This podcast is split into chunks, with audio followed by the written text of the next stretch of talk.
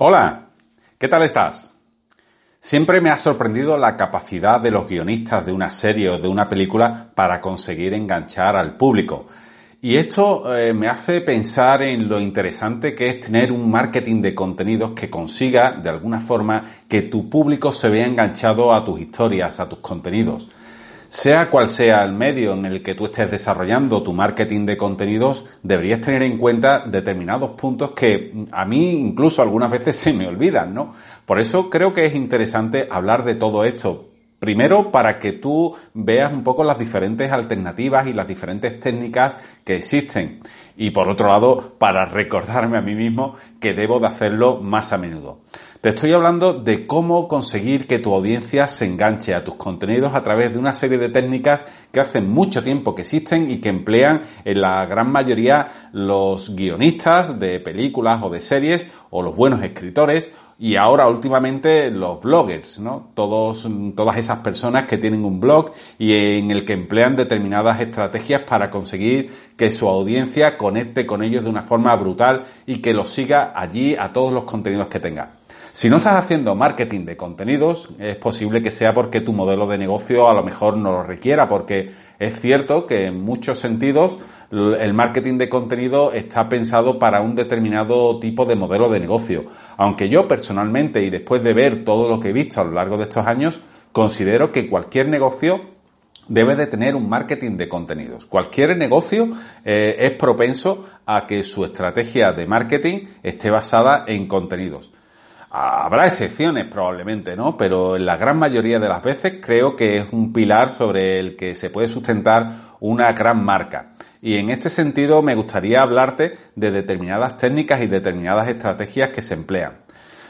Probablemente habrás escuchado hablar eh, del storytelling, ¿vale? De la capacidad de contar historias y de esta manera poder establecer una buena imagen de marca o incluso vender tus productos o tus servicios.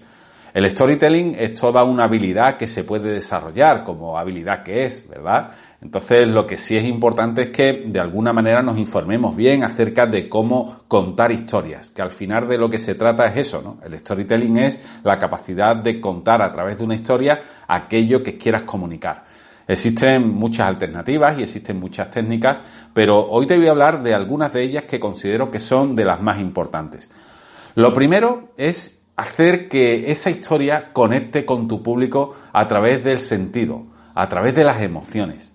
Es la forma más eh, eficaz que conozco y que he visto para poder conectar con tu público, porque las emociones al final es lo que mejor puede recordar a alguien. Las emociones eh, hacen que la persona recuerde la historia, aunque no la recuerde exactamente desde el principio al final, pero sí se va a quedar con los detalles más importantes. Y esos detalles van a estar basados en la emoción que le ha provocado al escucharlo.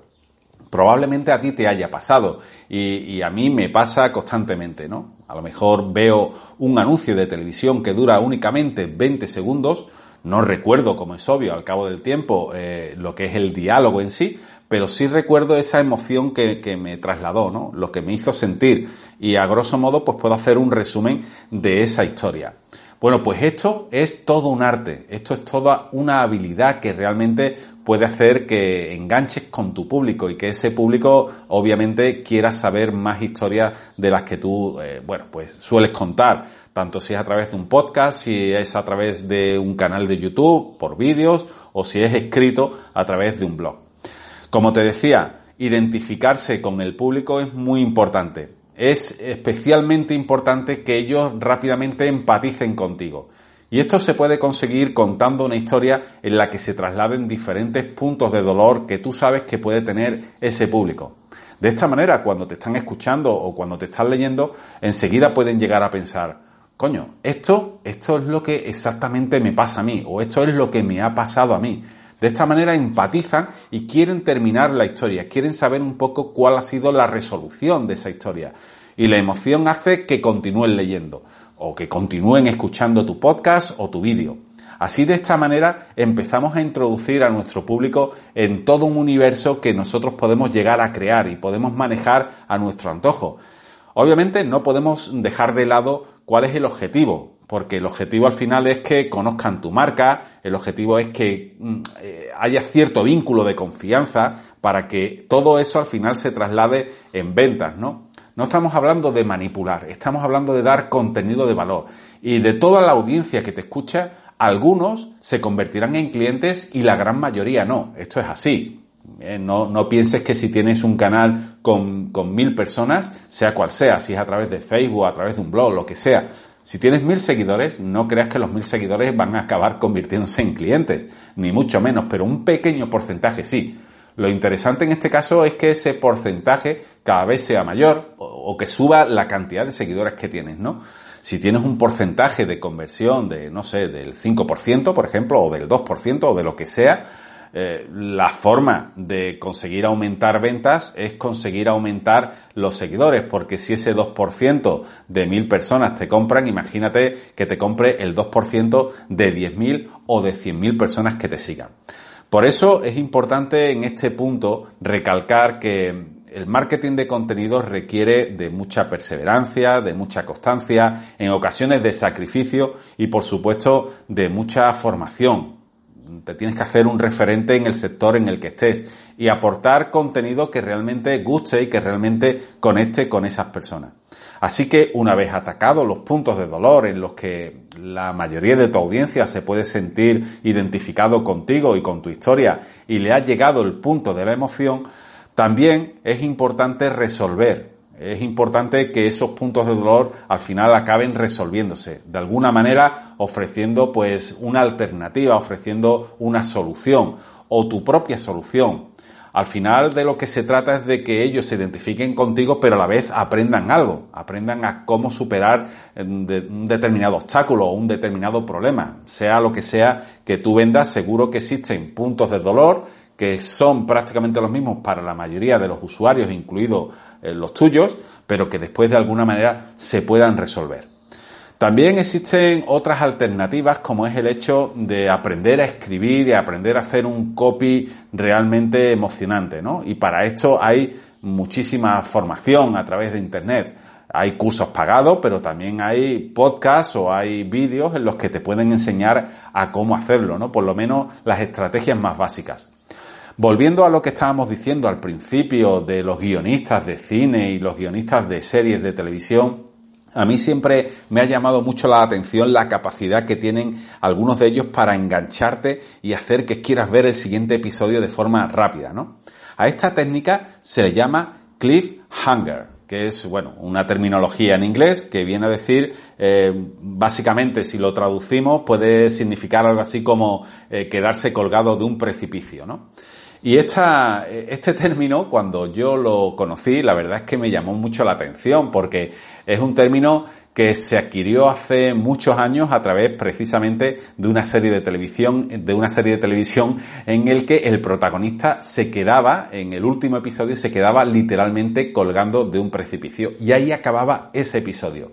Claro, imagínate, la mayoría de las personas, mm, los que seguían esa serie, querían saber qué ocurría con, ese personaje, ¿no? Querían saber si finalmente se caía y moría o si conseguía mm, remontar esa situación y si lo conseguía hacer, de qué forma lo hacía. La cuestión es que todo el mundo se quedaba en vilo, quería saber qué es lo que había pasado. Y esto hacía que en el siguiente episodio todo el mundo estuviese pendiente de esa resolución, ¿no? Esto lo podemos trasladar perfectamente a cualquier marketing de contenidos que estés haciendo. Ya te digo, ¿eh? Mm, tanto si estás escribiendo en un blog, estás escribiendo una historia, puedes empezar conectando y empatizando directamente con el público, después resolviendo ese punto de dolor, pero dejando algo siempre, algún secreto para el siguiente contenido. Algo que las personas estén deseando de, aprender o, o de conocer, ¿no? Porque esto hará que estén pendientes y si tu marketing de contenidos está basado pues en un blog, por ejemplo, en el que tienes suscriptores, cuando reciban el email de que ya tienes ese nuevo contenido disponible, todo el mundo recordará que la historia quedó pendiente de algo.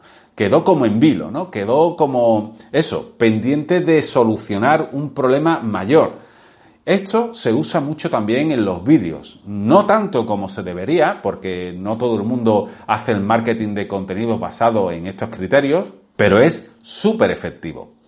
Mira, hay un blogger que es americano, que es de los más conocidos del mundo, que se llama John Morrow. Pues él tiene una forma de escribir que hace precisamente todo esto que estamos hablando, todas estas técnicas de conectar rápidamente con el público, de engancharlo desde el primer momento, de identificar los puntos de dolor y después de resolverlos, pero después siempre dejando ese cliffhanger al final, ¿no? Hacer que las personas se queden pendientes del próximo contenido. Te voy a leer un fragmento de una de las publicaciones que hizo, bien, para que entiendas un poco cómo conecta de forma emocional desde el principio con el público. Es como escribir un libro. En este caso consigue que la audiencia se enganche desde el principio, desde el primer momento. Este fragmento dice así. El doctor se aclaró la garganta. Lo siento, pero tengo malas noticias. Hizo una pausa y miró al suelo. Él la miró de nuevo. Empezó a decir algo y luego se detuvo, mirando otra vez al suelo. Fue entonces cuando ella comenzó a llorar. Es un comienzo brutal que hace que quiera saber qué es lo que ha pasado, por qué se ha llegado a esa situación, ¿no? Bueno, pues en esa publicación, John Morrow lo que cuenta es eh, el momento en el que su madre se entera de que su hijo, es decir, él mismo, tiene atrofia muscular espinal. Es decir, es una enfermedad que según el médico eh, iba a hacer que su hijo no cumpliese ni los dos años de vida. Bueno, pues la historia continúa así. La madre se despide del doctor diciéndole que no se preocupe, que su hijo no tendrá la necesidad de luchar porque ella lo hará por él. Y ahí es donde comienza la narración de cómo su madre consigue sacar adelante a su hijo, porque en realidad ahora John tiene 33 años y aquí el mensaje es lo importante que es luchar por lo que quieres. Bueno, pues fíjate de qué forma se puede eh, hacer un storytelling, se pueden llevar esa historia, ese contenido que tú quieres contar desde un punto, digamos, emocional, que conecte con el público de forma directa, que empatice y que le provoque una emoción. ¿Bien? Bueno, pues Aquí de lo que se trata ahora es de pensar de qué manera tus contenidos pueden desarrollar este tipo de estrategias. Seguro que hay una forma. No, hace falta que hagas un guion como si fueras un guionista de cine o de series. Se trata a lo mejor de pensar en un contenido que quieres desarrollar y darle ese toque emocional, convertirlo en una historia. No necesariamente tiene que ser una historia real Puede ser una historia de ficción, una historia que tú te inventes, pero que cuente exactamente los pasos hacia donde quieres llevar a esa persona. Te aseguro que la mayoría de las veces esa, esa audiencia va a conectar contigo, si se hace de forma correcta. Y si conseguimos hacer el cliffhanger eh, adecuado y lo conseguimos también llenar de emoción, probablemente esa audiencia quedará pendiente de escuchar, de leer o de ver tu próximo contenido. Así que en base a esto, me gustaría trasladarte ese cliffhanger. Porque estoy seguro que si eres emprendedor o eres emprendedora o eres eh, una persona con ganas de montar tu propio negocio, llegará un momento en el que hay personas que no te van a querer apoyar. O que no te van a apoyar, pero no por hacerte daño, sino por intentar protegerte. ¿Y sabes quiénes son esas personas? Las que menos te esperas. Las que están más cerca de ti. Tu familia. Pues de esto va a ir el próximo episodio, de los momentos en que tu propia familia no apoya tu sueño. Te espero en el siguiente episodio. Chao.